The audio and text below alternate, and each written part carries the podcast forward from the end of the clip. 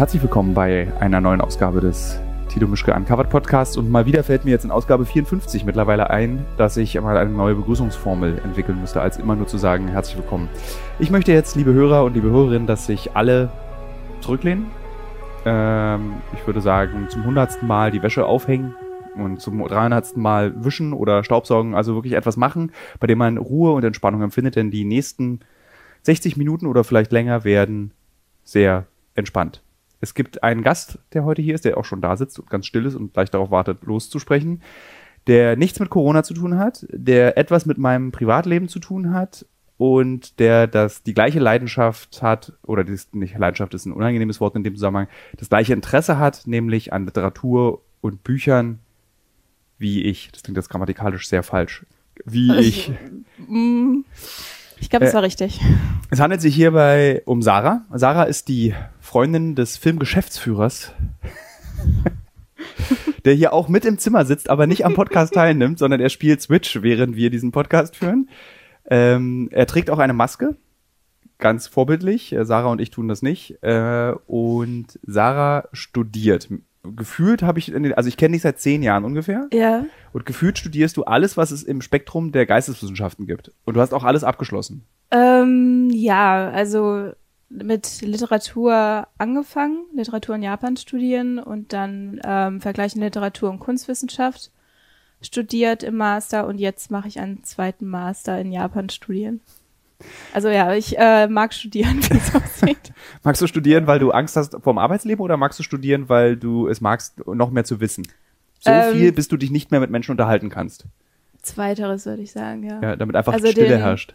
Mh, mm, ja, ich weiß nicht, ob der nicht mehr mit Menschen unterhalten Aspekt so wichtig ist, aber auf jeden Fall dieses Wissen anhäufen über Sachen, die einen interessieren, ähm, ist schon eigentlich das, was mich da motiviert, weiterzumachen. Es ist tatsächlich auch so, dass ich regelmäßig mit deiner Person angebe, dass ich, ich erzähle von dir und von dem, was du alles krasses machst und mit welcher Ausdauer du das machst, um immer uh. so Beispiele zu geben für, ich habe unglaublich viel das und das gelernt. Und dann sage ich, ich kenne jemanden, der nicht nur fließend Japanisch spricht, sondern sich auch mit Literatur auseinandersetzt, äh, und zwar auf eine sehr intensive und sehr interessante Art und Weise.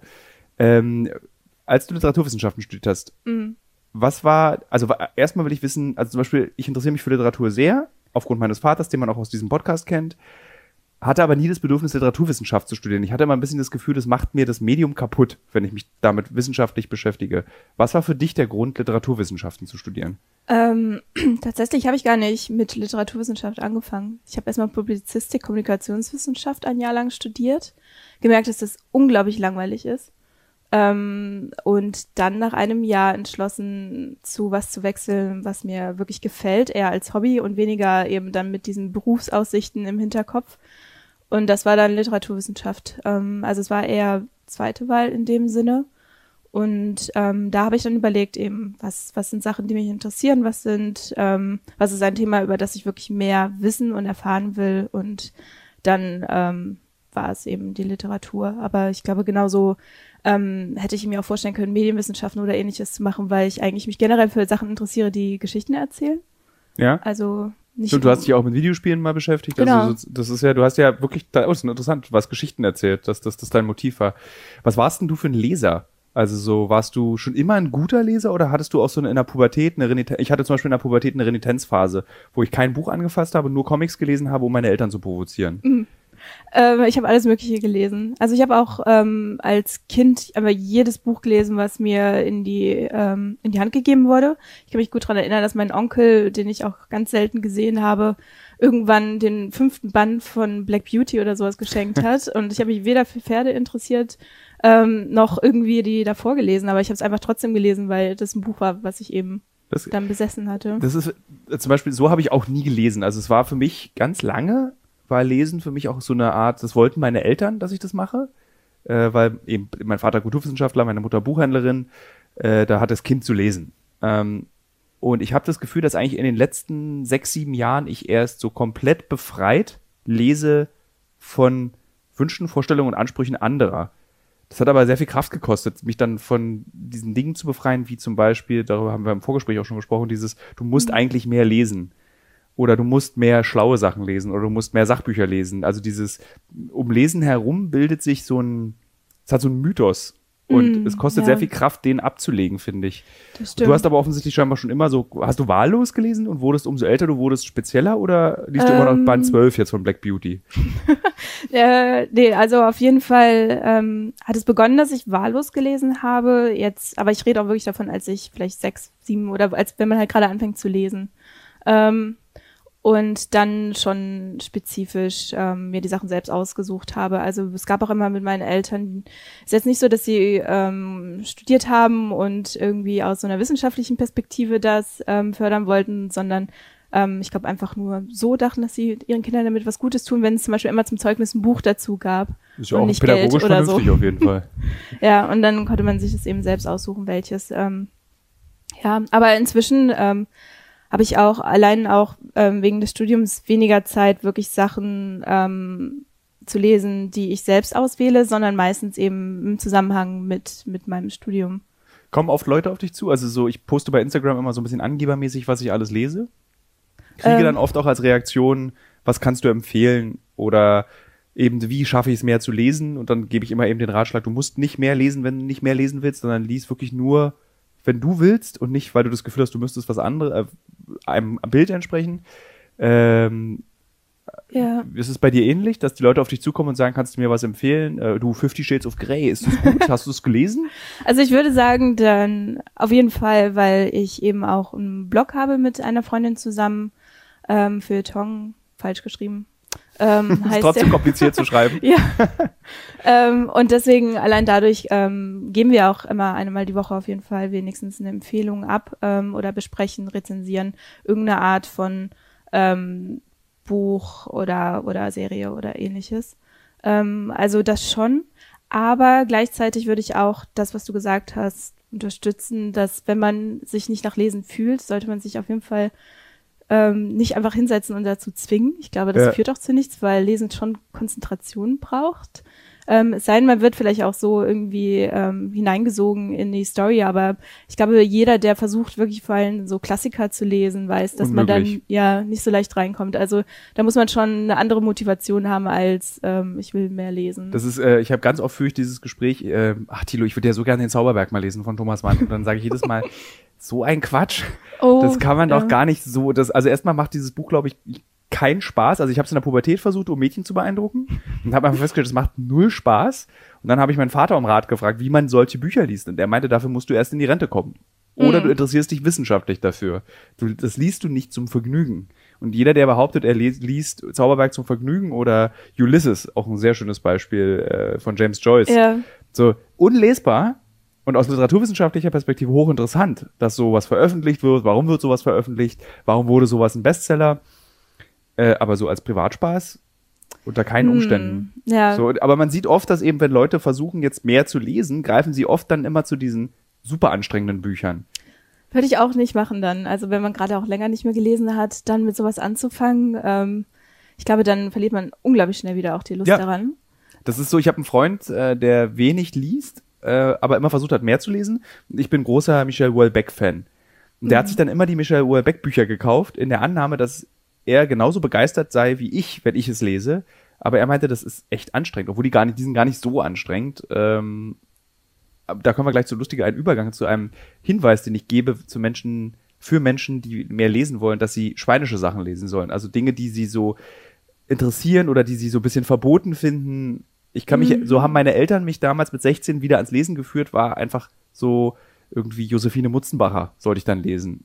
Oder Houellebecq haben sie mir dann eben hingelegt, Ah, weil sie wussten, okay. Plattform ist eben ein, äh, also es ist natürlich ein total ernstes Buch mit einer ganz ernsten Thematik, aber es ist eben anzüglich. Und das hilft einen so, wenn man dann das spannend findet, muss man auch spannend finden natürlich als Thema in einem Buch, das konzentriert zu bleiben, weil man da wusstest du, okay, da kommt bald wieder so eine Stelle. Und eigentlich mit den meisten Menschen, mit denen ich über dieses Buch Plattform rede von Wellbeck, betonen eigentlich alle, wie versaut es ist. Und dass sie sich daran am meisten erinnern. Ich habe nie was von Noel Beck Das gelesen, musst du unbedingt deswegen mal machen. kann ich da leider nicht so richtig mitreden, aber ähm, vielleicht generell, dass man irgendwas hat, was einen da dann eben über die langweiligen Stellen hinweg hilft. Also ich Mhm. habe als Teenie zum Beispiel ähm, Warte. Herr der Ringe gelesen. Ich finde viel toller, dass du das Wort Teenie gerade gesagt Ja, ich habe auch gerade mich gewundert darüber, als ich das Teenie, als ich mit meinem großen Schwarm wollte nicht mit mir reden, dann habe ich Herr der Ringe gelesen, dann wollte gar kein Schwarm mehr mit mir reden. Ja, Was, ja, egal. Aber Herr der Ringe zum Beispiel auch nie geschafft. Ja, das ist nämlich genau sowas. Das, ähm, also ich war da irgendwie total in so Fantasy-Sachen drin. Ähm, und deswegen ähm, konnte ich mich über diese ganzen langweiligen Landschaftsbeschreibungen hinweg trösten, damit das irgendwann auch weitergeht. Und ähm, ja, wie gesagt, dass immer, glaube ich, irgendwas da sein muss, was einen dann halt motiviert, auch weiterzumachen, selbst wenn es mal langweilig wird. Äh, ich glaube, ich werde, wir werden beide viele Hörer in diesem Podcast verjagen, weil das schon ein sehr spezifisches Thema ist. Weil ich gerade noch ein lustiges Beispiel dir geben wollte, ist, ich habe, äh, ich mache gerade was, ich lese gerade oder höre als Hörbuch die Bücher, die ich als 16-Jähriger gelesen habe. Mhm. Und ich habe kürzlich das Hörbuch von Lovecraft, H.P. Lovecraft, Berge des Wahnsinns nochmal gehört. Und dieses Buch fand ich als 16-Jähriger total faszinierend und als 39-Jähriger finde ich es ganz furchtbar. Ich war, ich war, ich habe echt überlegt, was fand ich damals so faszinierend daran. Das Buch besteht ausschließlich aus sehr kunstvollen und sehr kitschigen Beschreibungen der Antarktis und Reliefs. In dem Buch geht es um nichts anderes als zwei Männer, die durch eine Höhle laufen und Reliefs angucken und dir beschreiben als Leser, was auf diesen Reliefs zu sehen ist. Und ich habe mich echt gefragt, so, wie habe ich denn das damals durchgestanden? also, es ist so, und auf diesem Relief Ja. sieht man ein äh, Monster aus der Urzeit und das sind die Alten, dann auf diesem Relief wurden die umgebracht. Okay, das, wann geht denn das Buch los? Und dann die letzten zwei Seiten sind spannend. Da passiert dann was Spannendes. Ich hast du die letzten zwei Seiten einfach die ganze Zeit in, nur in Erinnerung gehabt. Wahrscheinlich. Ich hatte lustigerweise genau das. Ich hatte das, dann, oh, das war so ein spannendes Buch. Äh, Verfolgungsjagden durch Labyrinthe und das war wirklich nur die letzten zwei Seiten in dem Buch. Naja. Mm, Ich glaube, bei mir war es das Silmarillion. Das habe ich dann nämlich auch noch gelesen. Aha. ähm, nachdem ich mit den drei Herr der Ringe Büchern durch war. Und ähm, ich glaube, es ist ein Buch, das würde ich vielleicht auch nicht nochmal schaffen, durchzulesen. Das ist ja wirklich nur so eine Zusammenfassung dieser ganzen Vorgeschichte von, also nicht Vorgeschichte, sondern dieses, dieses Mythos quasi, der diese ganze Welt da. Weißt du, warum Tolkien das geschrieben hat? Ähm, ich, Also hat er das geschrieben, weil der Verlag das wollte? Oder? nee, ähm, also ich glaube einfach aus eigenem Interesse. Er ist ja auch selbst ähm, eben Wissenschaftler gewesen und ähm, hat dann diese, diese ganze Welt erfunden und Tiefe gegeben, dadurch, dass er eben auch so eine Art Religion ja auch tatsächlich geschrieben hat. Und Ja. ähm, Hast du diese dreibändige grüne Ausgabe oder die rote Dünndruck-Leinen-Ausgabe? keine von beiden. Ich habe tatsächlich ähm, die, die damals, als die Filme rauskamen, Ach, da gab's noch mal Dazu. eine extra? mit den, ähm, mit so Illustrationen ähm, als Cover von, ich weiß nicht mehr, wie dieser Künstler heißt. Huch. Huch. Äh, äh, Das war Alexa. äh, nee, hat sie nicht gehört. Sehr gut. Puh. Ähm, genau. Also eine, eine neuere Ausgabe dann. Ich weiß gar nicht, ob irgendwer anders noch diese Ausgabe hat. Ich sehe die auch gar nicht mehr im Buch. Ja, stimmt, ich kenne nur diese grüne oder diese rote. Die rote sehen wir auch nicht mehr. Das Aber diese, diese, ja. das, diese, das sind diese Ausgaben von Clyde Cotter, wo so ein Aufkleber vorne drauf. Das Buch zum Film, als Herr der Ringe, glaube ich, rauskam, ne? Vielleicht, ja. So eine komische Schnellaus, sowas, was sie schnell rausschießen, weil die Leute dann Ja. lieber das nehmen, weil es mehr nach Film aussieht. Aber es gibt ein Thema, worüber wir nur kurz reden, weil du meintest, du bist jetzt nicht so sicher drin, aber es ist das Thema, worüber wir, seit wir uns seit zehn Jahren kennen, immer wieder aufs Neue unterhalten. Zumindest dränge ich dir diese Geschichte immer wieder auf, dass wir uns darüber unterhalten. Nämlich, du hast dich mal wissenschaftlich mit dem Thema Krankheit und Literatur auseinandergesetzt. Mhm. Ähm, und ich glaube, du wolltest mal deine Masterarbeit darüber schreiben? Ja, genau. Ähm, tatsächlich ist es auch daran unter anderem gescheitert, dass ich ähm, Thomas Manns Der Zauberberg dann auch analysieren wollte. Mhm. Und dann hat mir meine Professorin davon mehr oder weniger abgeraten. Warum? Ähm, sie hat mich gefragt, ob ich schon mal Thomas Mann, ähm, also ob ich generell Sachen von Thomas Mann gelesen habe und dann vor allem, ob ich den Zauberberg gelesen habe schon. Ähm, und dann meinte ich zu ihr, nein, ähm, aber das würde ich dann eben machen. Und dann hat sie mir geraten, auf jeden Fall mich erstmal mit Thomas Mann nochmal näher zu beschäftigen, bevor ich dieses Thema wähle, weil eben, wie du gesagt hast, nicht jeder damit ähm, klarkommt, nicht jeder das wirklich, also eine Faszination dafür hat oder Ja. das irgendwie gerne liest und gerade da, weil es tausend irgendwas Seiten sind. Ja, also Thomas. Mann ist, glaube ich, so eine Gabba-Party. Was so Gabba-Partys beim Techno sind, ist Thomas Mann für die Literatur. So hart einfach. Ja. Ist hart und unnachgiebig, wenn du das liest. Also ich habe es auch versucht. Das ist so, es hat, es ist eine ganz tolle Sprache, aber es, du kommst, also ich komme nicht in einen Leseflow. Ich komme nicht in ein Gefühl für das, was ich dort lese, sondern ich habe das Gefühl, ich lese so gemeißelte Sätze. Mhm. So, und äh, äh, Thomas Mann lässt nicht zu, dass meine Fantasie arbeitet. So schaffst du auch tausend Seiten, wenn du einfach jede Beschreibung festlegst. So. Und dann Ja. hast du entschieden, dass du es nicht machst, oder Ähm, zumindest. Ja, das plus, ähm, dass dann jemand im Bekanntenkreis selbst an Tuberkulose erkrankt ist und das war dann auch nochmal ein Grund, ähm, Ah. weil das dann, also ich fand spannend daran an dem Thema, dass im ähm, so, ich glaube ab dem 17. Jahrhundert, ähm, 18. und vor allem auch 19. Jahrhundert Tuberkulose stark romantisiert wurde und eigentlich so eine Art Schönheitsideal mit Tuberkulose auch ähm, zusammenhing, dass dann dieser, dieser Körper, der eigentlich ähm, ganz bleich ist und kaum noch Kraft hat, ähm, dass darin eben auch was Schönes gesehen wurde. Also gerade Keats zum Beispiel und seine Gedichte Poe hat auch ähm, viel mit Tuberkulose-Metaphorik gearbeitet. Ähm, und Thomas Mann unter anderem auch, aber mehr aus so einer kritischen Perspektive. Deswegen hatte ich überlegt, den Zauberberg damals mit reinzunehmen. Und ich hatte eine Kurzgeschichte analysiert, in der ein Röntgenbild ähm, von jemandem mit Tuberkulose als dunkle, merkwürdige Blume eigentlich beschrieben wurde, die sich da in der Lunge bildet. Ja. Und solche Bilder, die eben verwendet wurden. Und das ist genau das, was ich mit dir besprechen wollte, weil ich das total interessant finde, dass man, äh, wenn Krankheit nicht nur als medizinhistorisch zu betrachten, sondern eben auch literaturwissenschaftlich, weil äh, ich glaube, Kafka hatte auch Tuberkulose und ist auch daran Ja. kaputt gegangen. Ähm, und das, diese Krankheit hat ja im Prinzip sein Schaffen ab einem bestimmten Punkt wahnsinnig beeinflusst und sein ganzes Leben. Also diese späten Sachen von Kafka, der Heizer, äh, Amerika, ich bin nicht so 100% Kafka sicher, aber so dieses alles, was nach der Metamorphose, also hier nach der Verwandlung kam, weil da spielte die, äh, die Tuberkulose noch keine Rolle. Du liest die Krankheit in so vielen Büchern und das passiert auch gerade bei Corona und zwar in so einem ganz anderen Sinne, nämlich, das wollte ich dich nämlich fragen, kann Krankheit auch sowas wie ein Katalysator für Kultur sein? Also sowas wie die Tuberkulose, die dann eben Edgar Allan Poe, Thomas Mann, Kafka beeinflusst? Ist, ist, gehört es einfach dazu? Ist es eine Tatsache von Krankheiten? Sie beeinflussen auch unser Kulturwesen. Ähm, ich denke generell, also so soziokulturelle Veränderungen oder Einschnitte, ähm, zum Beispiel jetzt auch dann Weltkriege unter anderem haben ja auch dann natürlich entsprechend Literatur hervorgebracht. Ja. Ähm, und genauso wird es wahrscheinlich auch, denke ich, schon bei Corona sein. Das Bislang ist es noch ein bisschen schade. Bislang ist, hast du, das Einzige, was Corona hervorgebracht hat, sind Streams bei Instagram, Livestreams. noch so ein richtiges, so, ein- so, ein- so ein richtiges literarisches äh, Werk ist noch nicht entstanden. Und äh, wir reden jetzt mal weiter. Ich hole nur meine geräuschlose E-Zigarette damit äh, im Mhm. Nachbarraum. Ja, Und Ähm. Äh, huch, wo denn die? Du musst jetzt was erzählen. Du musst Ja, überbrücken. okay, gut. Das ist äh, seltsam. Hast du die gefunden? Nee, ich hatte die eigentlich, ich habe so eine, die keine Geräusche macht und ich habe so eine, die Geräusche macht und äh, die war eigentlich an dem Gerät dran, dass sie na warte, dann suche ich sie weiter, du kannst still sein, ich mache dabei Literaturtipps und Musiktipps, was man hören soll. Okay. So, äh, ein aktueller Musiktipp ist das neue Hannes, wie heißt das neue Album? FS Bloom und und Andy weiß ich nicht mehr vom Label Pinky Pong, einfach Pinky Pong eingeben im Internet und das letzte Album, das ist ein ganz zauberhaftes äh, Album, das ich jedem empfehlen kann. Mm.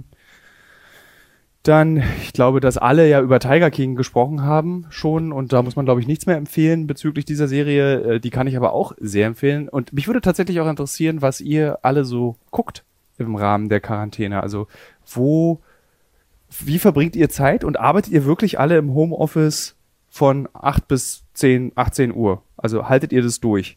Oder, ah, hier ist sie. Oder äh, macht ihr das bis 12 Uhr arbeiten und dann tut ihr so, als würdet ihr arbeiten und guckt eigentlich nur Serie und Film. Ich bin jetzt wieder zurück am Arbeitsplatz. Und wir können ganz normal weiterreden. Ähm, und jetzt war, also du hast dann dich nicht mit dem Thema beschäftigt. Haben das andere vor dir auch schon gemacht? Weil das kam mir, als du mir das das erste Mal erzählt hast, vor gefühlt 100 Jahren, kam mir das so ganz neu vor. Ich habe noch, also es gibt Marcel Proust, der wird ganz oft mit Krankheit in Verbindung gebracht und welche Rolle Krankheit in seinem Leben und in seinem Schaffen spielt. Aber ich habe das noch nie so als generelle Betrachtung gesehen. Also so, Ähm, ja. bist du da neu gewesen oder hast du viel vorher schon gefunden, was andere gemacht haben? Also ich würde sagen, diese ganz, dieses Tuberkulose-Thema ist nicht unbedingt neu. Ähm, daran haben sich schon eigentlich mehrere Wissenschaftler, äh, Wissenschaftlerinnen abgearbeitet, ähm, weil eben, wie du das gesagt hast vorhin auch, ähm, unglaublich viele SchriftstellerInnen ähm, davon betroffen waren. Also die ganzen Bronte-Geschwister unter anderem. Ähm, Das war ja so eine Modekrankheit, also keine Ja. Modekrankheit, das war einfach eine Krankheit, es wurde wenig gelüftet früher. Vielleicht erzählen wir kurz, wie Tuber was Tuberkulose ist. Also Tuberkulose ist eine bakterielle Lungenerkrankung, die, wenn du den, die Bakterien bekommst, sind die in deiner Lunge, verkapseln sich und diese Kapseln gehen irgendwann auf und dann bist du infektiös. Dann hast du eine offene Tuberkulose.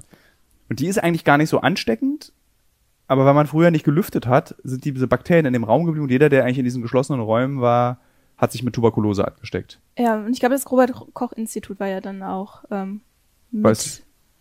ähm, wichtig auf jeden Fall dafür zu entdecken, dass es eben ähm, so ein Bas Bacillum Ja? dadurch Ja. ausgelöst wird. Ich hoffe, ich erzähle jetzt nichts Falsches, aber ja. Also du meinst diese, Ähm. diese, dieses, Ka diese Kabobbel in der, in der Lunge? Oder meinst du das, äh, Ähm, das ist schön, wenn man mit Wissenschaftler redet. Ja, Wissenschaftler lassen sich nicht zum Mutmaßen hinreißen. Ja. Wissenschaftler wollen es nur 100% richtig sagen. Das ist das Problem, dass es eben da auch schon aufgehört hatte, damit, dass ich mich beschäftige, eben wie eigentlich ähm, Krankheiten als Metapher verwendet wurden, auch ausgehend von, also es gibt ein Essay von Susan Sontag, ähm, was eben auch Krankheit als Metapher heißt. Und da warnt sie eigentlich auch schon davor, Krankheiten als Metaphern zu benutzen, weil es eben verklärt, wie tragisch und schmerzhaft beispielsweise Erkrankungen tatsächlich sind.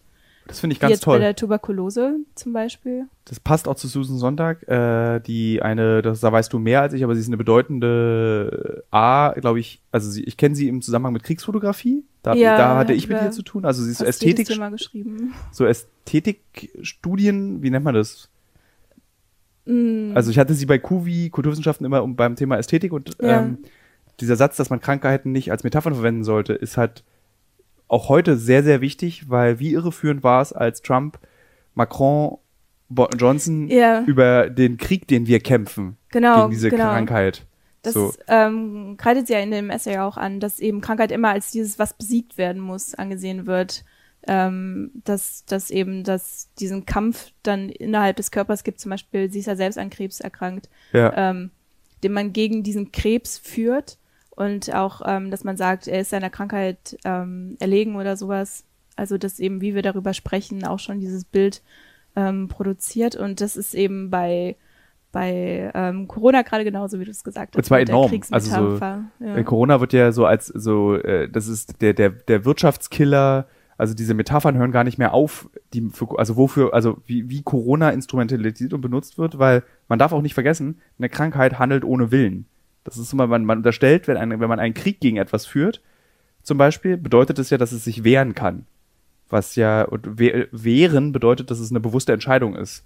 Aber das ist ja dem Virus ist das alles Schnuppe. Also so der äh, einer Krankheit ist das alles, die, die existiert ja nicht, weil sie Mhm. eine Absicht hat.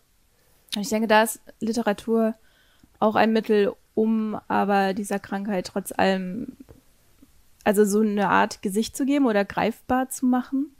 Ähm, Gerade wenn eben das so was Unsichtbares ist, was einen selbst jetzt vielleicht nicht tangiert. Also ich glaube, es ist auch generell dieses, dass man immer versucht, sich ja auch davon eher zu distanzieren. Also jetzt bei Corona ist es ja oft so gewesen, dass dann die Leute sagen, ah, okay, aber es trifft ja eher Leute mit Vorerkrankungen und alte Menschen.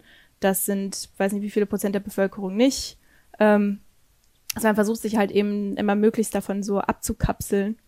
Ähm, Ja. Genauso auch. Das ist, glaube ich, auch bei Krebs ist es ja auch so, dass äh, wenn du von einem Krebsfall hörst, und dann, äh, oh, jetzt habe ich gerade so ein, äh, hast es, haben alle gehört, glaube ich, gerade. Äh, Werde ich gerade krank? Oh nein. ähm, ich habe so ein Schnuppi-Gefühl, äh, dass du ja, die erste Reaktion ist, dass du betroffen bist und die zweite Reaktion ist, dich selbst innerlich abzuklopfen, ob du auch zu dieser Zielgruppe dazugehörst. Ja, genau.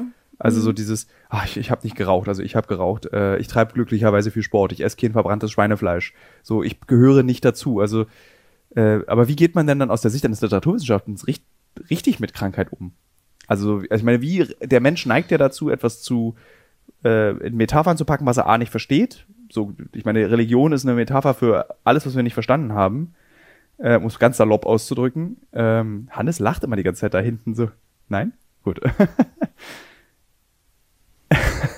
er guckt ernst. Das kann er gut. Ähm, aber wie macht man das dann? Also wie spricht man über zum Beispiel Corona, ohne Also man müsste eigentlich wie ein Wissenschaftler darüber reden. Wie hat Mhm. Drosten, der, der sich nicht hinreißen lässt zu schönen Formulierungen, der so klipp und klar sagt, was ist, was, was, was Sache ist. Ja, ja, schwierig. Also ich glaube, dass ja die Wissen, also die Literaturwissenschaft selten so Handlungsanweisungen gibt, sondern also versucht Sache auch gar nicht normativ zu betrachten, sondern eben Phänomene zu analysieren ohne irgendeine Wertung. Und ähm, das, also hätte ich diese Maßarbeit, die ich nie geschrieben habe, geschrieben, hätte ich das halt genauso getan. Also nicht wie eben Susan Sontag mit ihrem Essay, die versucht dann auch ähm, eben eine entsprechende ähm, Message mitzugeben, sondern eben eigentlich eher so nüchterner, weil ich glaube, dass auch das eigentlich mehr oder weniger das ist, was die Wissenschaft Ja. tun sollte. In meinen Also, Augen. aber sie wird ja auch von Menschen geschrieben.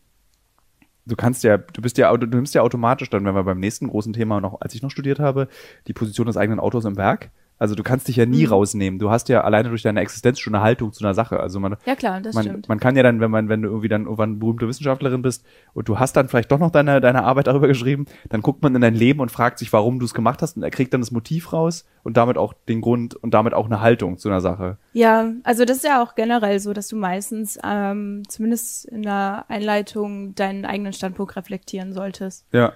Also sagen, von aus welcher Position du eben kommst. Zum Beispiel bei mir wäre es jetzt so gewesen, ich interessiere mich eigentlich vor allem auch für Gender-Aspekte und Tuberkulose kann, also gerade diese Metaphorik darum, kann auch mit so Gender-Aspekten eigentlich ähm, analysiert werden. Und dann habe ich ja schon gleich vielleicht so eine feministische Brille, die ich auch ähm, auf jeden Fall erwähnen sollte. Ja. Ich finde es ja immer sehr praktisch, wenn mein Leben korreliert mit den Werbepartnern und Partnerinnen, die ich habe.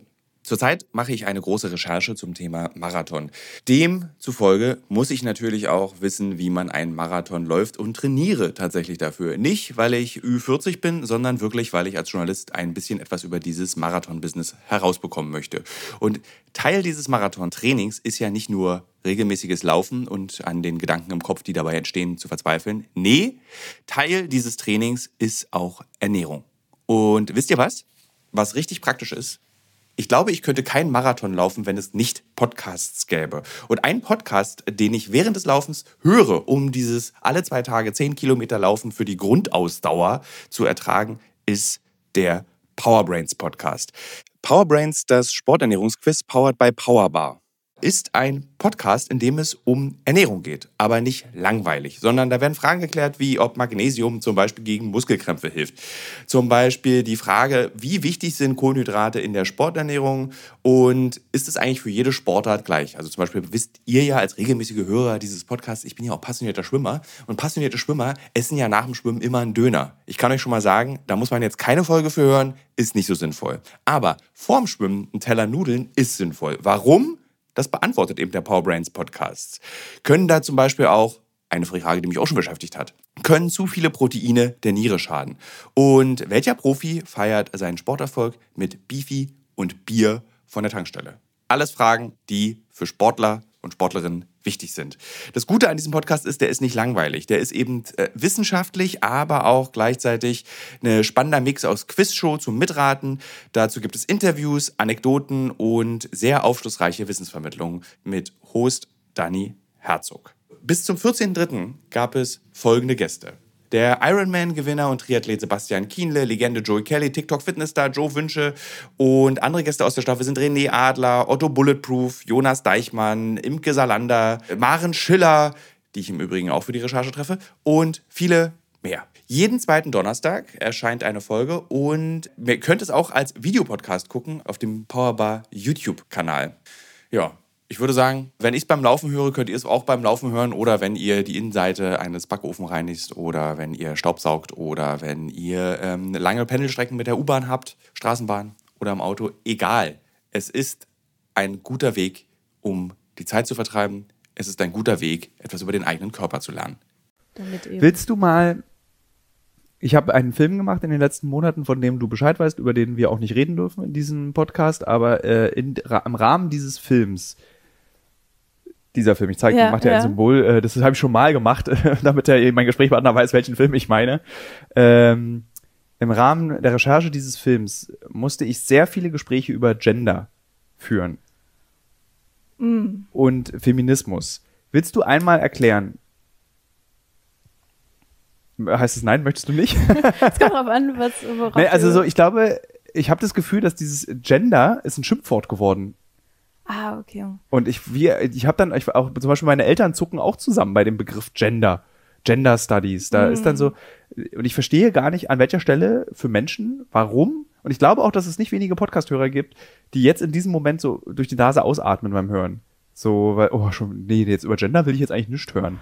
Aber ich will einmal, dass man das, vielleicht, dass wir beide jetzt mal kurz mal so ein zurückgehen. War, also, was ist eigentlich Gender Studies? Also, Mhm. Also, vielleicht liegt es daran, dass es so ein Lehnbegriff aus dem Englischen ist, was die Leute da schon mal dran stört. ich glaube ja. Ähm, und im Prinzip, ähm, also das erste ist ja dieser Schritt zu sagen, es gibt ein biologisches und es gibt eben dieses soziale Geschlecht.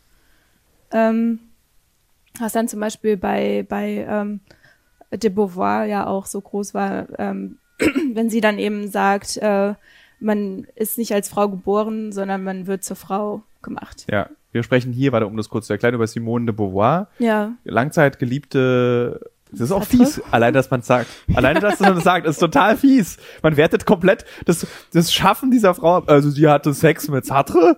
Das war ihre Leistung. Jetzt bist du wieder dran.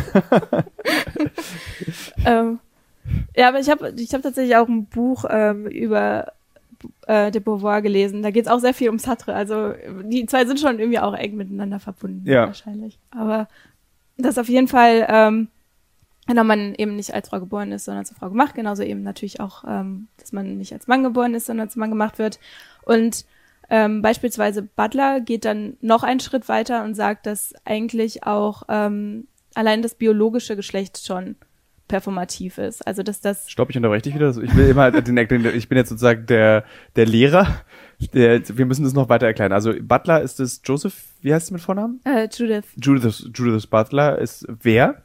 Ähm, also ist eine ja, 90er Jahre Pionierin der Gender Studies, könnte man sagen. Also ich glaube, ich weiß nicht, ob sie jetzt nur da ist oder auch vorher, aber in Berkeley auf jeden Fall ähm, doziert und ähm, gesch- ein Werk geschrieben hat. Wie heißt das denn nochmal?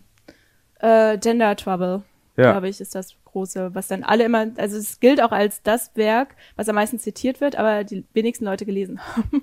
Das, davon gibt es, glaube ich, eine Menge Bücher. Bücher, die zitiert werden. ja. Lustiger Fun-Fact zwischendurch zu meinem, einer meiner Lieblingsschriftsteller, Franz Kafka. Ich habe vor kurzem etwas ganz Tolles gelernt. Ich glaube, Hannes habe ich sogar schon mal erzählt, weil ich so toll fand, diese Erkenntnis. Es gibt ja bei Facebook und bei Instagram oft so Zitate. Und da steht da drunter Franz Kafka. Und da gibt es dann so Zitate wie, äh, du kannst das Leben nicht leben, wenn du das Leben nicht gelebt hast. Franz Kafka. Und ich habe immer in Frage gestellt, also jemand, der alle Bücher von Franz Kafka gelesen hat, dass der immer solche persönlichen Sachen gesagt hat und habe tatsächlich herausbekommen, dass ein Großteil der Franz Kafka Zitate von einem Mann kommt aus den 60ern, der ein Buch rausgebracht hat mit angeblichen Franz Kafka Zitaten und es begründet hat, er war ja befreundet mit ihm Uh. und hat äh, diese Zitate gesammelt. Und es war ein großer Bestseller, dieses Buch. Aber keiner weiß, ob diese komischen Kitsch-Aussagen von, von Franz Kafka irgendwie so ein bisschen Carpe Diem-mäßig je von ihm gesagt wurden. Fun Ja. Fact Ende. Ähm, genau. Genau, du hattest jetzt einen komplizierten Satz gesagt mit äh, performativ Ja. und Also das kann man vielleicht so ähm, auch beschreiben, dass sie, also sie geht halt, glaube ich, von der Sprechtakt-Theorie aus und das bedeutet, dass zum, sobald ein Kind geboren wird und ähm, dann jemand sagt, es ist ein Junge, damit eigentlich dann erst das Geschlecht, also durch dieses Aussprechen, das Sagen definiert wird und zu dem gemacht wird.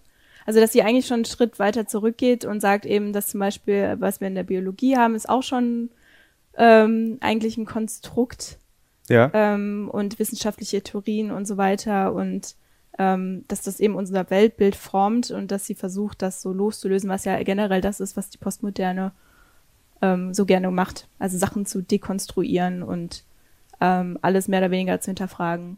Ja, was das ist halt vor allem in den, also ich glaube, das ähm, hat sich ja jetzt auch inzwischen wieder ein bisschen, bisschen gewandelt. Also dass jetzt versucht wird, wieder, also in so ganz, ganz allgemeinen wissenschaftlichen ähm, äh, Griffen gesprochen, aber versucht wird, es wieder alles mehr zu einer Realität, die vielleicht doch irgendwie existieren kann, ja. ähm, anzugliedern.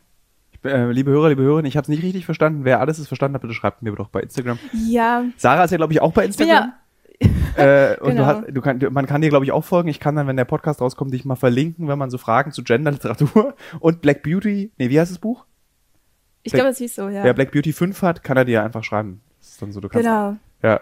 Gerne. Ähm, aber dazu, ich bin ja auch ähm, noch am Studieren, also noch am Lernen. Das klingt wie so eine Ausrede, aber ich finde, du hast ja trotzdem ein wahnsinnig profundes Wissen. Du studierst ja nicht erst seit gestern. Also du bist ja, du hast ja, du verfällst ja auch nicht, wenn man mit dir spricht, in dieses Erstsemester Klugscheißen, in dem ich mich ja seit über 15 Jahren befinde. Also das habe ich, diesen Punkt habe ich nie verlassen. Also ich bin ja, ich klugscheiße einfach so viel, weil ich im Prinzip so den Wissensstand eines Erstsemesterers habe. In Japanisch, in Literaturwissenschaften, in Kulturwissenschaften. So, das ist so, ich, du bist ja viel weiter schon. Also du, Ja, aber also ich habe jeden merkt, auch noch oft das Gefühl, weil, ähm, also ich nur jetzt vor kurzem war ich auch in einem Seminar, ähm, da ging's, also ich studiere eben gerade Japanese Studies und habe auch ein ähm, Literaturseminar zu japanischer Literatur und da haben wir über Literatur nach Hiroshima gesprochen. Mm. Und es kam mir alles unglaublich bekannt vor aus dieser ganzen Literatur nach Auschwitz-Debatte.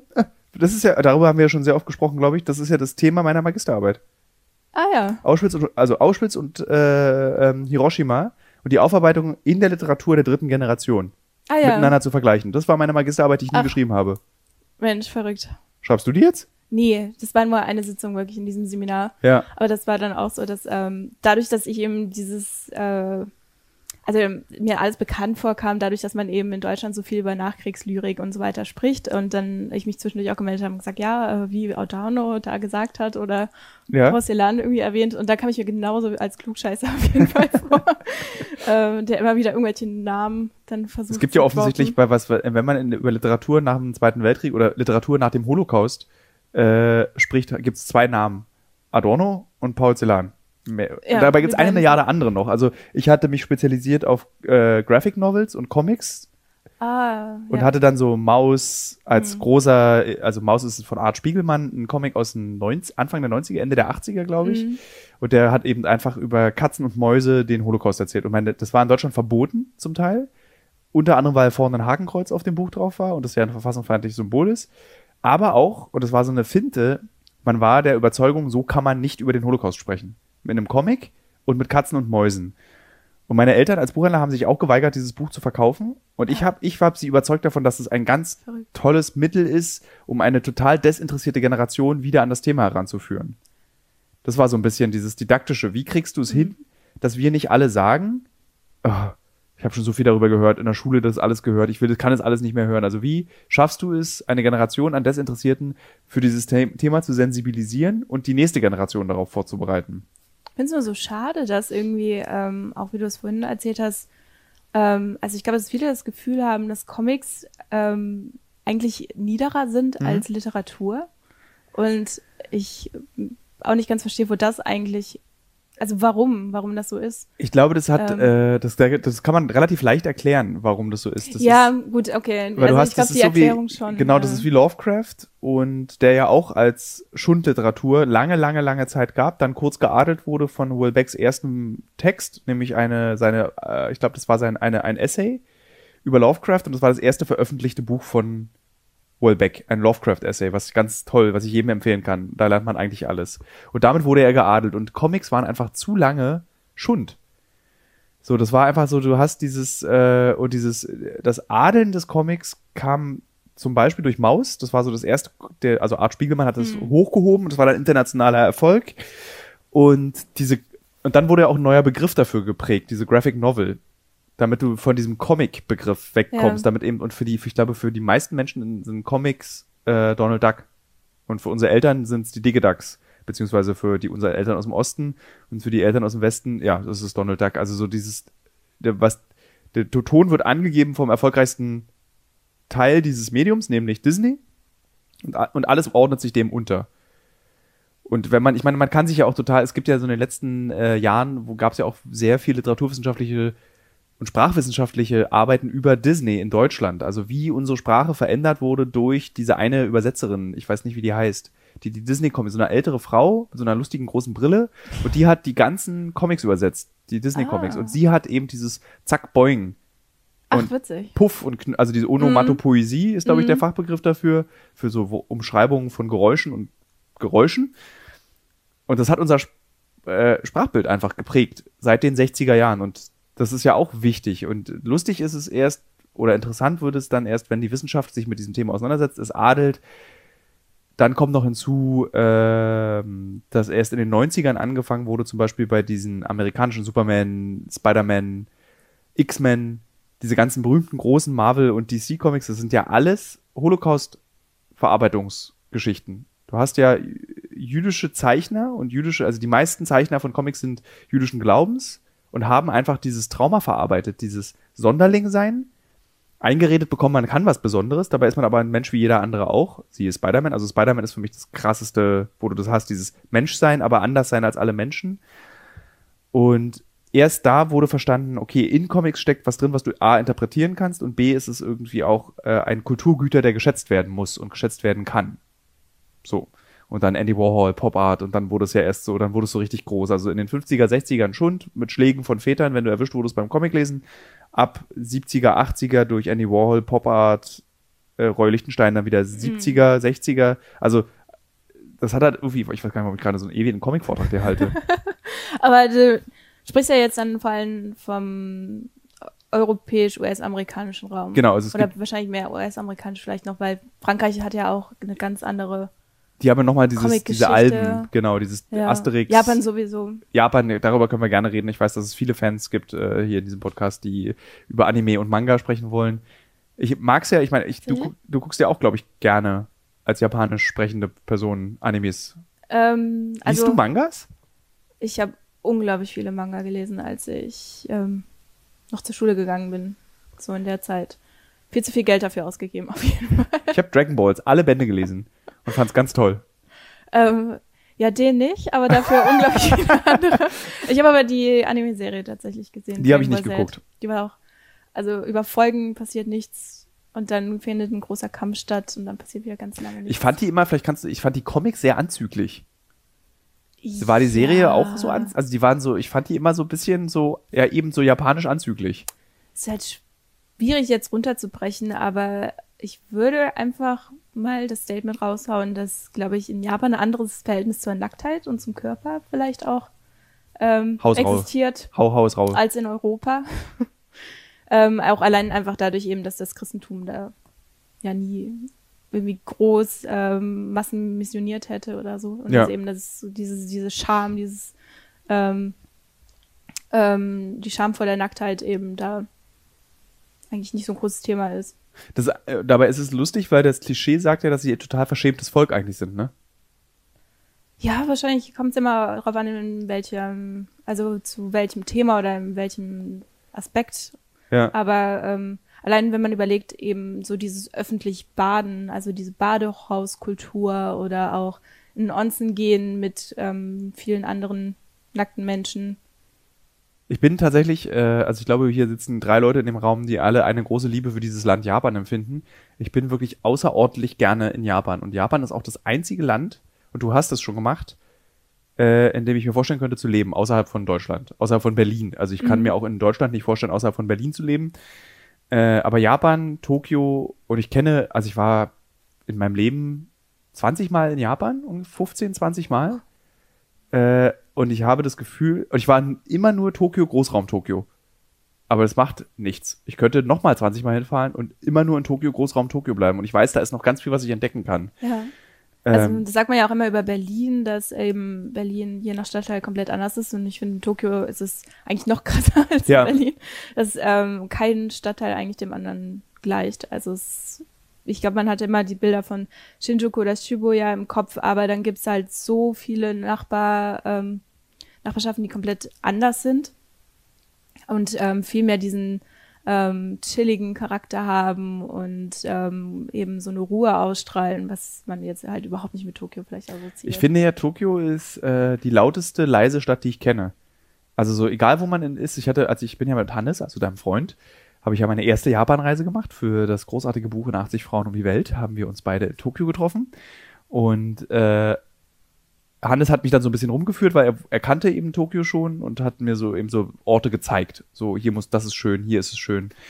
Und ähm, es ist nirgendwo laut. Nicht mal in Shibuya. Also es ist, es, außer in Pachinko-Hallen, da ist es Ja. extrem laut. Oder wenn eine Tür aufgeht, die zu einer Ja. Pachinko-Halle führt. Oh. Äh, aber es ist so, selbst in auf dieser großen berühmten Kreuzung, an der jede Galileo-Anmoderation gedreht wird, wenn es in Japan gedreht wird, ähm, es ist nicht, es ist, es ist so ein Rauschen. Es ist aber nicht lärmend. Also so, es ist so, man sieht die Bilder und denkt, es müsste doch unfassbar laut in dieser Stadt sein, aber ist es nicht. Selbst auf diesen extrem vollen Bahnhöfen. Es ist, du Mhm. hast diese, diese Melodie Ja, jedes ja. Bahnhofs und dann hörst du die Leute wispern und alle sind so sehr höflich im Umgang miteinander und, und wenn dann mal jemand laut ist, dann fällt es auch extrem auf. Also um, um Sophie, der dann irgendwie so auf dem Bahnhof rumlallt, ganz laut. Obwohl die eben sogar auch meistens leise sind und einfach in der Ecke schlafen. Oder so. aber ja, das stimmt auch in Zügen. Ähm, aber es ist ja auch da generell, zumindest in Zügen verpönt, überhaupt das Handy ähm, zum Telefonieren zu benutzen.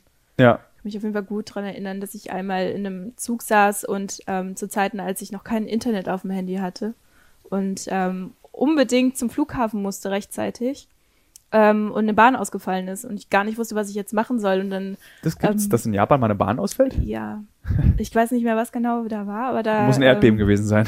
Ja, oder ähm, ein Selbstmörder vielleicht, ich weiß nicht. Aber auf jeden Fall ähm, habe ich dann eine Freundin angerufen, damit sie mir eben am Internet eine neue Verbindung raussuchen kann. Ja. Und dann saß ich auch so ganz beschämt in der Ecke mit meinem Telefon und habe gehofft, dass niemand sieht, wie ich jetzt gerade telefoniere.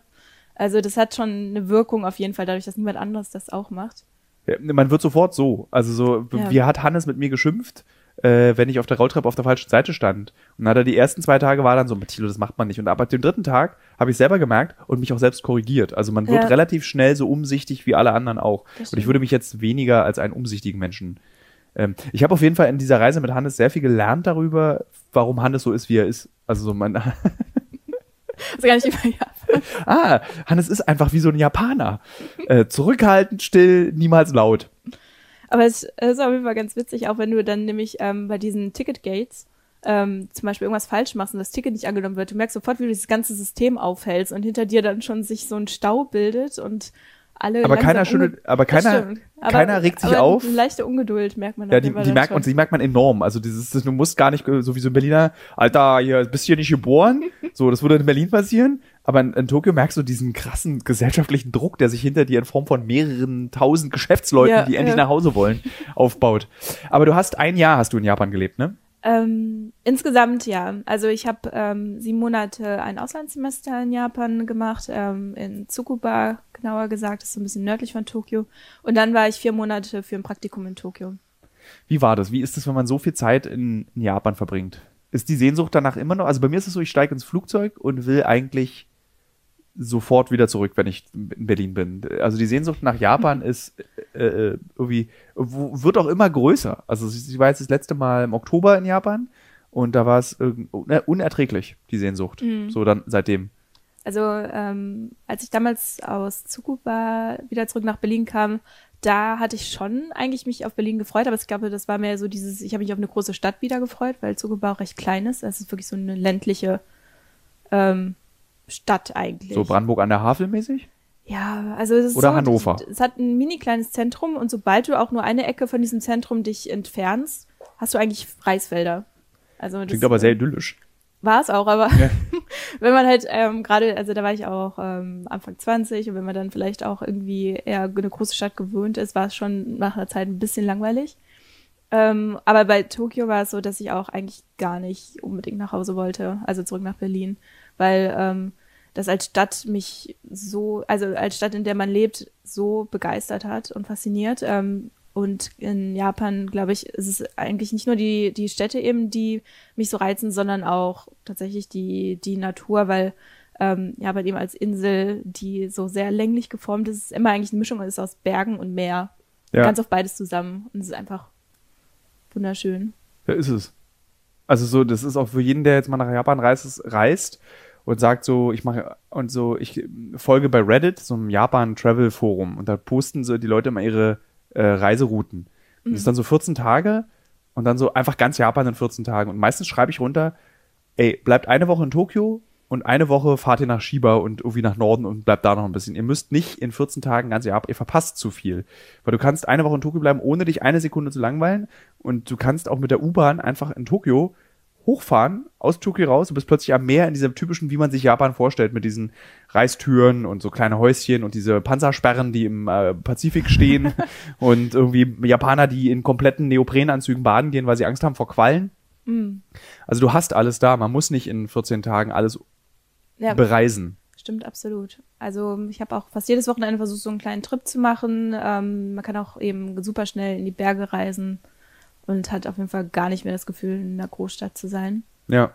Es geht Ähm. auch schnell. Also man hat ja auch mal das Gefühl, dass Tokio, dass man irgendwie so ewig dann in dieser Stadt gefangen ist. Du kommst auch easy das einfach aus der stimmt, Stadt ja. raus. Und wichtig, es ist gar nicht so teuer.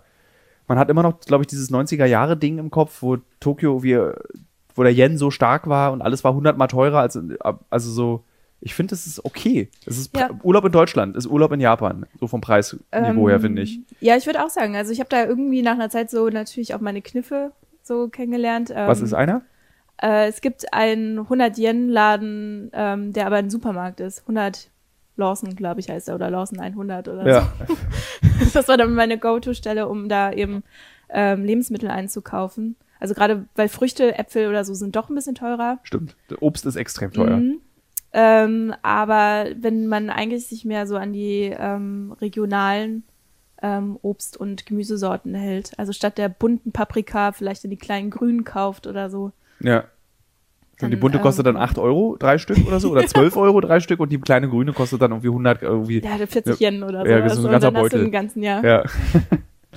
Ähm, genau, und deswegen, oder generell halt 100 Yen-Läden sind unschlagbar dafür, ja. wenn man Geld sparen möchte. Ja, es gibt diese. Donkey-Geschäfte, wo alle Touristen reinfallen, wo du auch sehr günstig alles bekommst. Und zwar auch ein Abbild komplettes Konsumverhalten Japans in dem Geschäft. Also Ja. weil du ja alles dort bekommst, Ja. was es in Japan, glaube ich, gibt. Make-up, alles mögliche. Videospiele, wirklich, das ist eigentlich ein, so ein Mhm. Kaufhaus in super schrottig. Also so, aber dabei sind die Sachen, die da verkauft werden, teuer. Es ist ja nicht so, dass es Ja, irgendwie das so. ist eigentlich gar nicht so günstig. dass es irgendwie so, irgendwie so Billigkram ist, sondern es ist einfach auch so, du hast dann halt bei den Parfüms irgendwie, mir fällt leider kein, äh, Chanel Nummer 5, ist jetzt das einzige teure Mhm. Parfüm, was mir einfällt, aber es wird dann da eben auch verkauft. Ähm, ich habe ja Japanisch angefangen zu studieren wegen der Literatur, weil ich das Gefühl hatte, darüber haben wir auch schon mal offline ohne Podcast gesprochen, Mhm. weil ich das Gefühl hatte, man kann japanische Literatur, muss man im Original lesen, weil diese Art der Sprache, das war nur eine Annahme, nicht übersetzbar ist. Also, dass du, du hast halt diese Schriftzeichen, die eine Wortbedeutung haben, die aber, also so, ich gebe dann immer dieses Beispiel für Midori, das Grün. Ja. Also wir würden es übersetzen mit Grün, aber eigentlich ist ja Midori, glaube ich, wenn ich, wenn ich mich recht erinnere, das Grü Frühlingsgrün.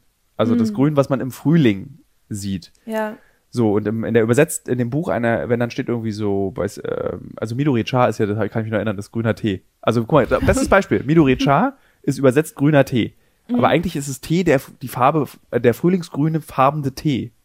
Wenn man es, glaube ich, richtig übersetzen würde, oder? ja ähm, ich weiß gar nicht, über dieses Frühlingsgrün bei Midori, äh, Midori habe ich, glaube ich, jetzt noch nicht so viel gelernt. Okay. Aber zumindest das ähm, Blau und Grün, das Wort für Blau ja auch Grün mit beinhaltet. Von daher kann deine Theorie auf jeden Fall stimmen, dass dann Okay.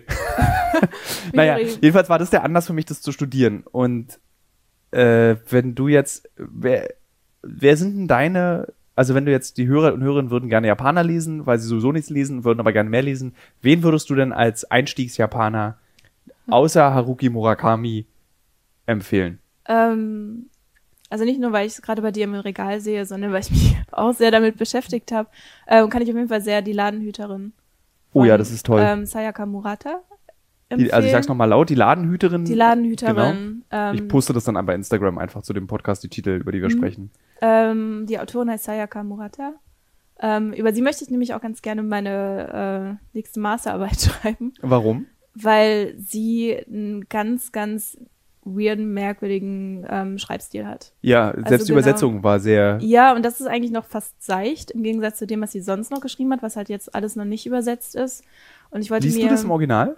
Ich muss es jetzt im Original lesen. Ziemlich beeindruckend. Ähm, ja, das ist auf jeden Fall trotzdem auch eine Herausforderung, ähm, weil, äh, wie du gesagt hast, also mit diesen Kanji und diesen Charakter also diesen ähm, Schriftzeichen, die eben so viele Bedeutungen haben kann, muss ich auf jeden Fall auch noch einige nachschlagen. ähm, das dauert dann. Aber es gibt ähm, einen Roman, den sie geschrieben hat, ähm, so eine Dystopie. Und das entwirft ein System, in dem ähm, jeder, der zehn Kinder geboren hat, darf ähm, eine Person töten.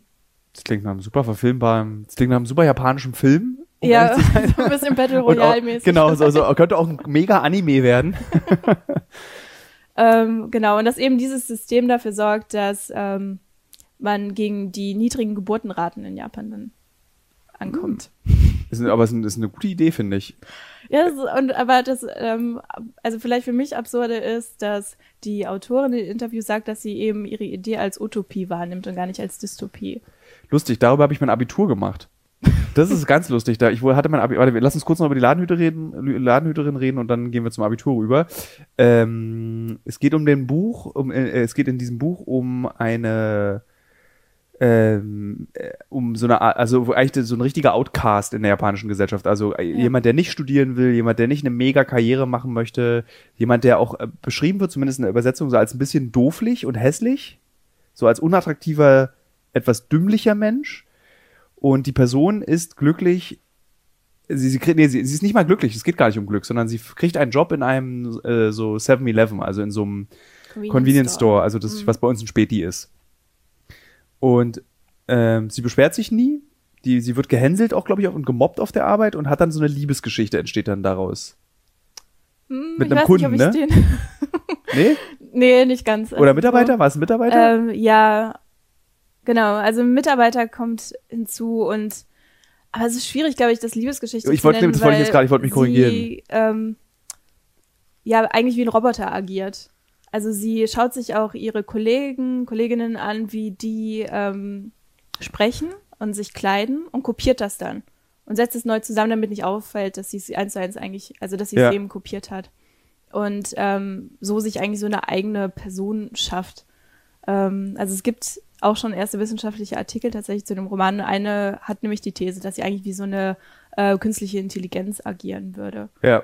Das Ähm. klingt jetzt alles mega kompliziert und man irgendwie so, so, aber das Buch liest sich anstrengend, aber schön. Also weil du, weil es sich auch unfassbar japanisch anfühlt, alles, was du dort liest. Also du hast, ich habe immer, wenn ich das Buch gelesen habe, hatte ich das wirklich das Gefühl, ich stehe beim 7-Eleven hinten am Gummitierchenregal und beobachte eine Ja. Mitarbeiterin. Das ist sehr schön. Ähm, das schafft es halt dadurch, dass es vor allem viele Geräusche beschreibt. Hm? Also das ist auch so ähm, eine Atmosphäre halt dieses Convenience Stores. Also jeder, der in Japan war, weiß, glaube ich, also wie so ein Kombini eben sich anfühlt, wie er aussieht und so weiter.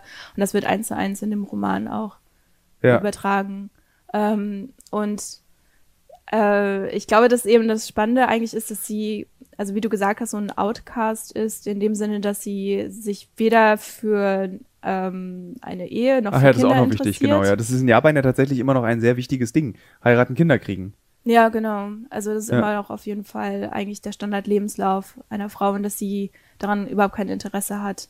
Ähm, und auch als Kind schon eigentlich immer so ein bisschen ähm, merkwürdig war, dass sie nicht ähm, genau Gefühle zeigen konnte und nie verstanden hat, ähm, wie sie jetzt eigentlich in bestimmten Situationen reagieren soll. Also dass sie immer so, ähm, ich glaube, da gab es diese Szene, dass ähm, sich zwei Jungen gestritten haben auf dem Schulhof und alle sagen, dass sie aufhören sollen, aber niemand hat was tatsächlich gemacht dafür und dann hat sie einfach eine Schaufel rausgeholt und dann einem auf, damit auf den Kopf gehauen, Ja. damit die eben aufhören.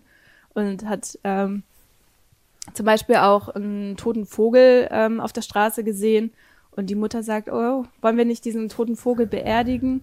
Und sie hat gesagt, wieso, wir können ihn doch essen.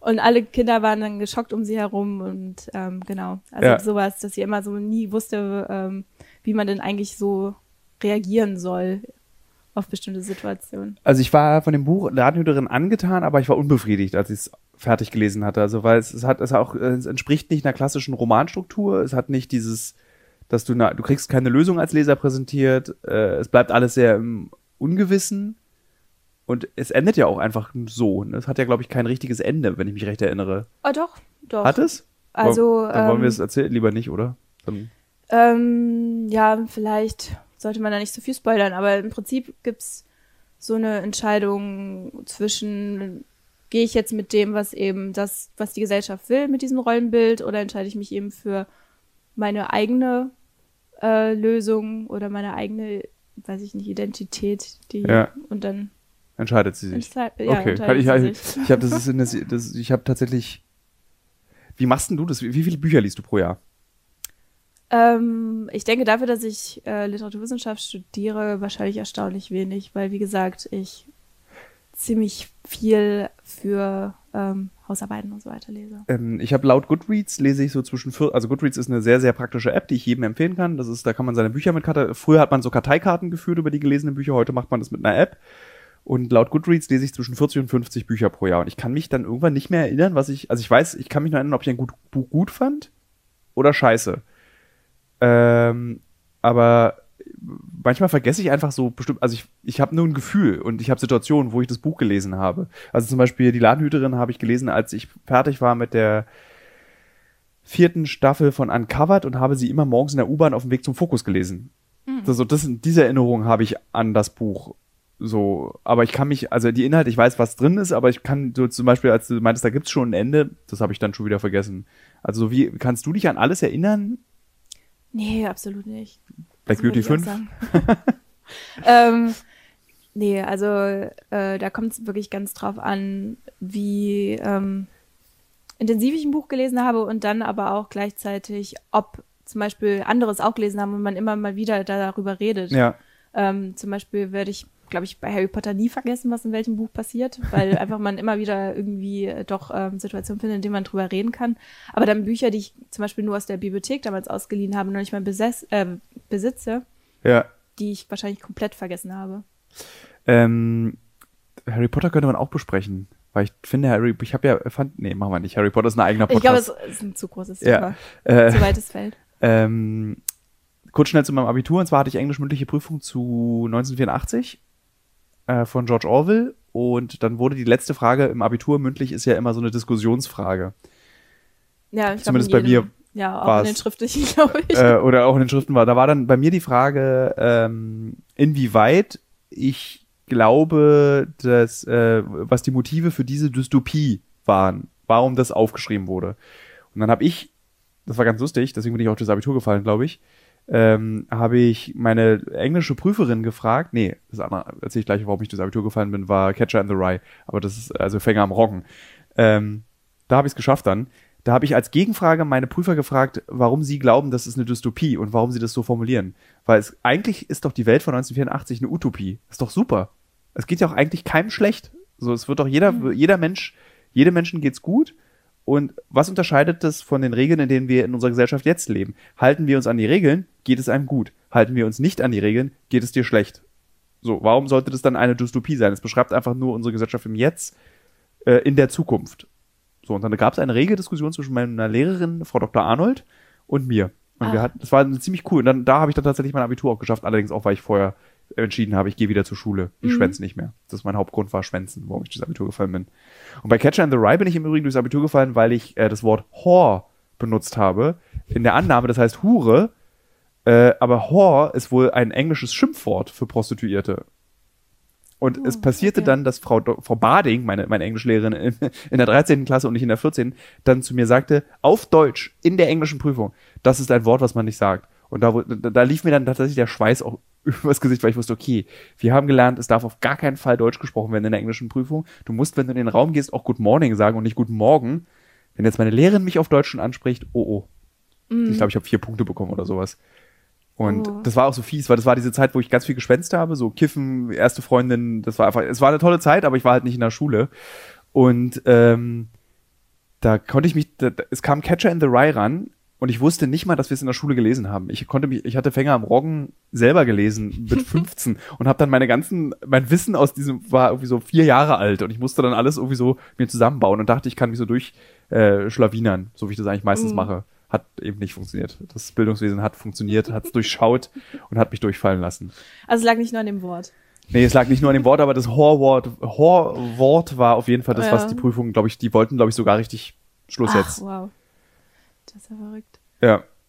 Ja, aber ich glaube, ich weiß nicht, mein Verhältnis dazu ist eben ein bisschen ambivalent auch, weil ich kann mich auch an Klausuren erinnern, da, ähm, ich glaube, es war auch nach Kriegslyrik in Deutsch, ähm, da habe ich dann auch ähm, einfach nur in diesem Erwartungshorizont stehen gehabt, dass ich eben zwar eine schöne Interpretation habe, ähm, aber leider an dem Thema vorbei. Das war bei mir auch immer. Und immer. Ja, und ich glaube, das war somit das erste eigentlich, was ich äh, gelernt habe ähm, in meinem ersten Seminar Literaturwissenschaft, dass es eigentlich sowas wie Vorbeischreiben nicht gibt, weil es gibt eben kein richtig bei der Interpretation. Da war ich immer überzeugt von. eines In, in, in, der- ich habe Literatur, also Deutsch-Leistungskurs gemacht, auch mit großer Freude.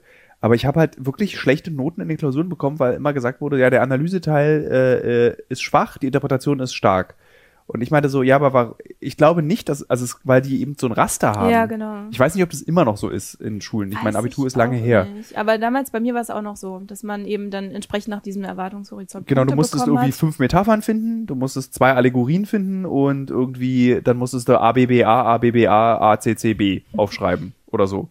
So, und Ja. das erklären. Und wenn du das nicht gemacht hast, sondern was anderes darin gesehen hast, dann hast, hast du, bist du, also du konntest es interpretatorisch erklären, warum du das so siehst, aber du, äh, es gab einen Lehrer, der das gemacht hat, Herr Dr. Rudi Rick, den habe ich sehr geliebt und der hat immer gesagt, wenn ihr mir gut begründen könnt, warum ihr das so interpretiert oder analysiert, dann könnt ihr schreiben, was ihr wollt.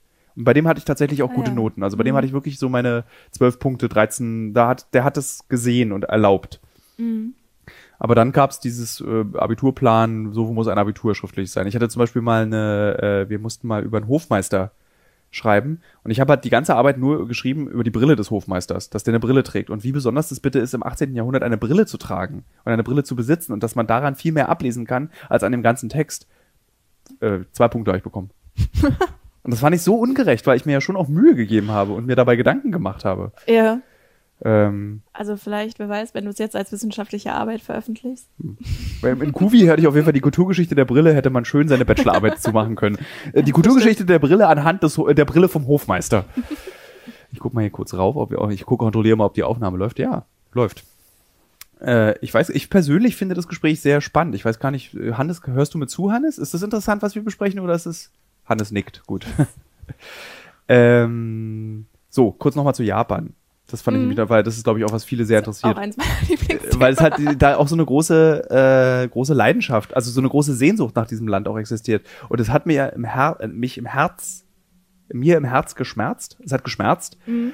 als Japan, also diese Absage der Olympiade durch Corona. Ja, Da, das ist da, da, wenn man sich ein bisschen mit Japan auskennt, dann, also ich habe fast geheult, weil ich genau weiß, wie krass schwer das für, äh, wie heißt der äh, Ministerpräsident, Abe? Premierminister Abe, äh, war, das zu machen.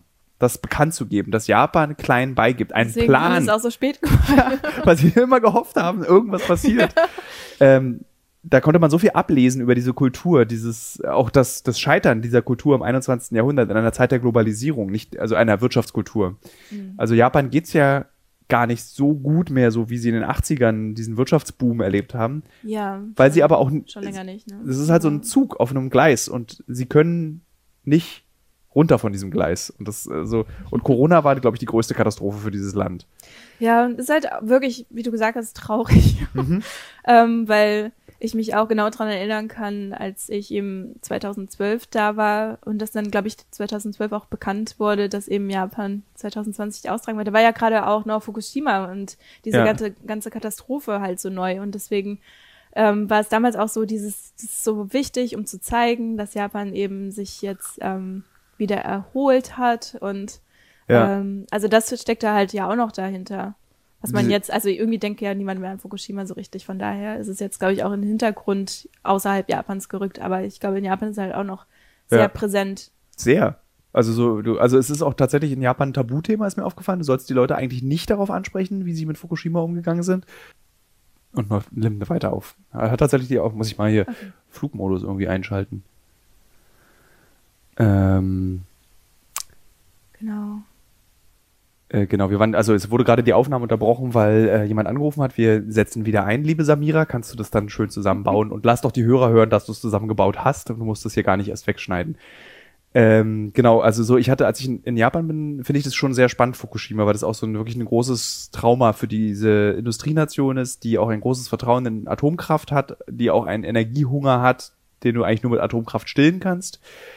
Äh, und dann wurde mir gesagt, das ist ein sehr unbeliebtes Thema am Tisch. Das ist genauso unbeliebt, wenn man am Armbrotstisch über die koreanischen Opfer nach Hiroshima sprechen möchte. Das ist auch nicht so ein tolles Thema. Also generell Korea und Koreakrieg oder äh, wie sich die Japaner in China verhalten haben, heikel. Also diese Aufarbeitungskultur, deswegen war das auch für meine Magisterarbeit so spannend, wie sie in Deutschland existiert, existiert literarisch auf jeden Fall in Japan, aber gesellschaftlich nicht. Also ich glaube nicht, dass es in Japan einen Guido Knopp gibt, der irgendwie jeden Abend auf Vox, äh, NTV, N24 über das Dritte Reich geredet hat und die Verbrechen des Dritten Reichs und das ist äh, das. Nee, ich glaube, das japanische Fernsehen wird sehr von diesen ganzen Game-Shows und so geprägt. Die ganz toll sind. Ja.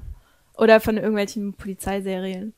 Ähm, ja, hier stimmt schon. Aber ich glaube, das ähm, hat auch was damit zu tun, wie halt ähm, die Siegermächte mit Japan umgegangen sind. Nach dem Zweiten Weltkrieg, was ja auch anders war als in Deutschland.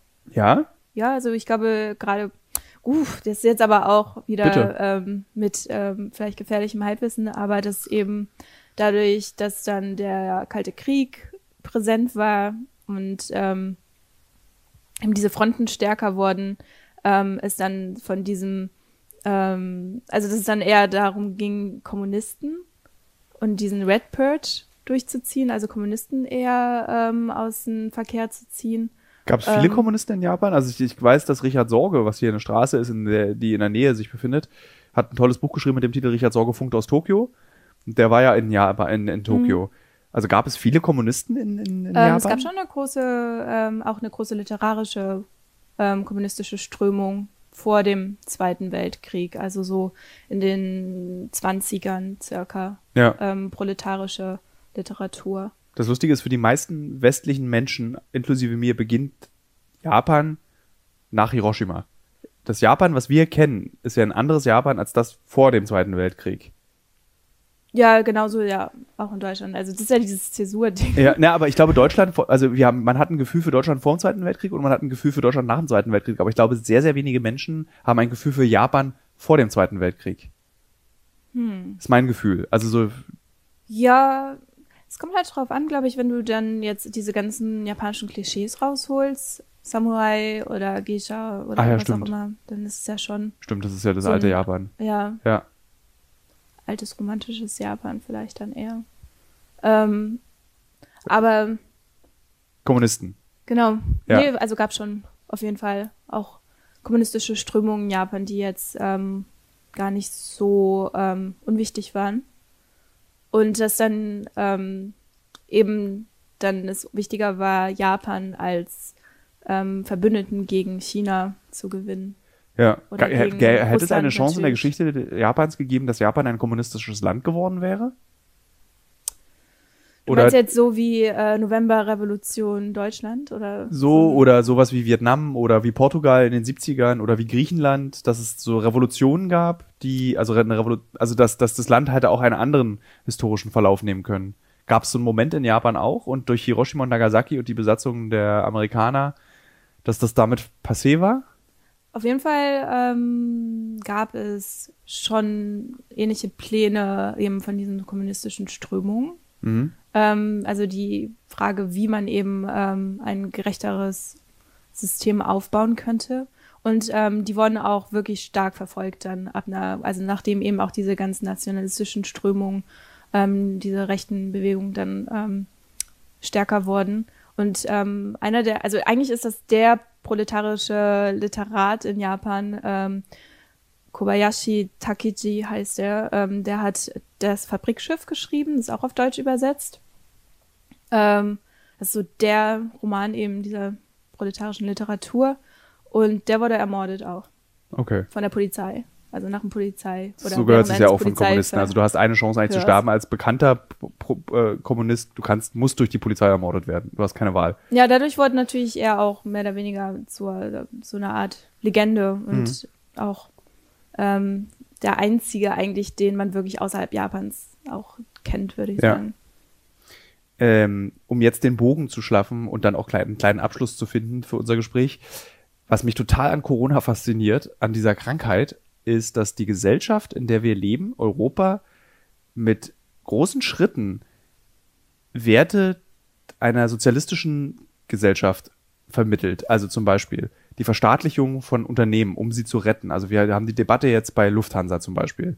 Wir haben die Debatte bei Autokonzernen, die staatliche Unterstützung. Wir haben die Unterstützung in der Bevölkerung. Also man sagt, man möchte das, damit diese Unternehmen nicht kaputt gehen.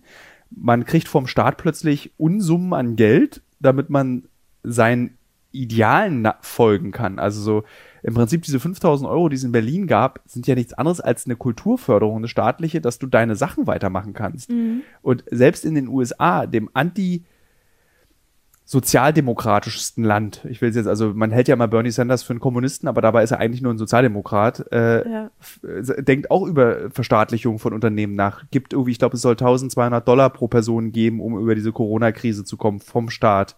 Es werden unglaubliche Schulden aufgenommen, äh, um ein Land zu retten. Und das ist ja im Prinzip diese Sch Verschuldung eines Landes, um ein Land zu retten.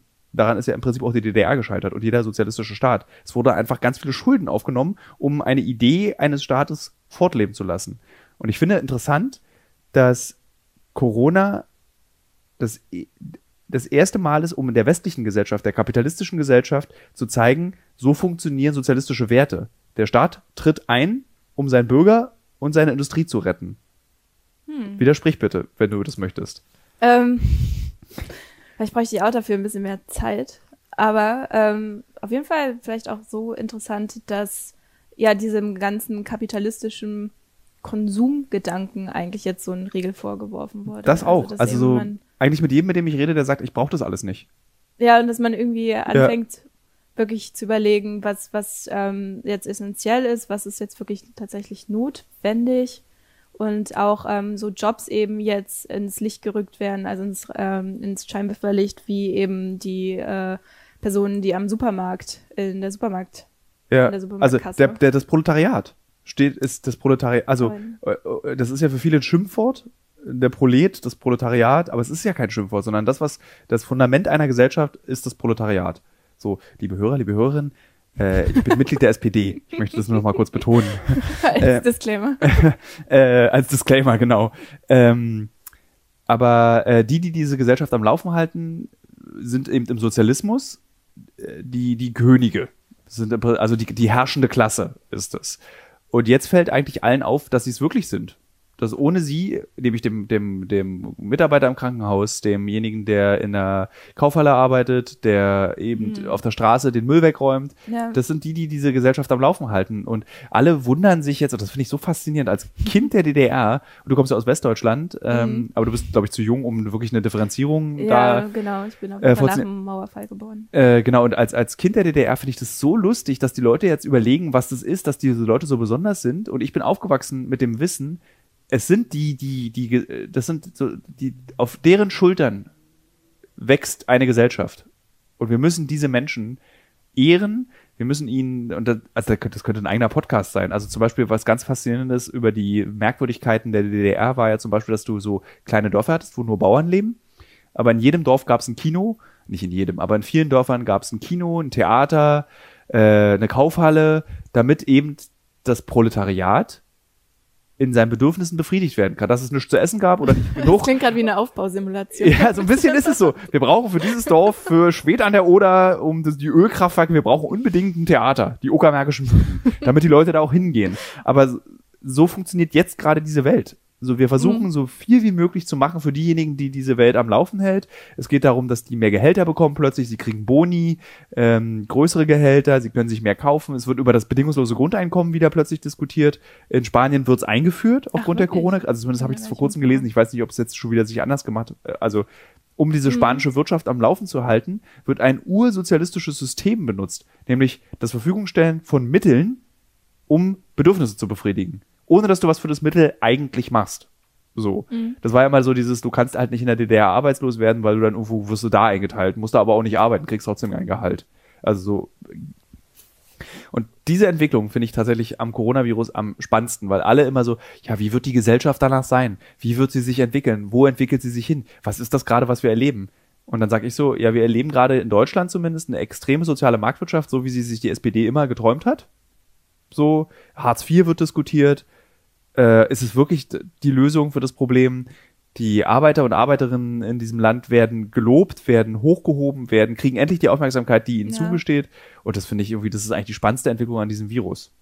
Dass wir ein, nee, ich bin kein Feind des Kapitalismus. Ich bin auch jemand, der gerne um die Welt reist, der gerne alles, der sich große Fernseher kauft und gerne Videospiele spielt und äh, Luxusgüter, Konsumgüter verbraucht. Aber irgendwie finde ich es toll. So, ich finde es irgendwie beeindruckend. Und Ja. ich glaube, ich, ich glaube, würde ich jetzt bei Springer arbeiten, würde ich gekündigt werden, nach dem, was ich gerade erzählt habe. ähm, ja, Nee, ja, das stimmt. Also irgendwie ist es halt schwierig, sowas Positives aus was das eigentlich so arg negativ ist, ja. rauszuholen.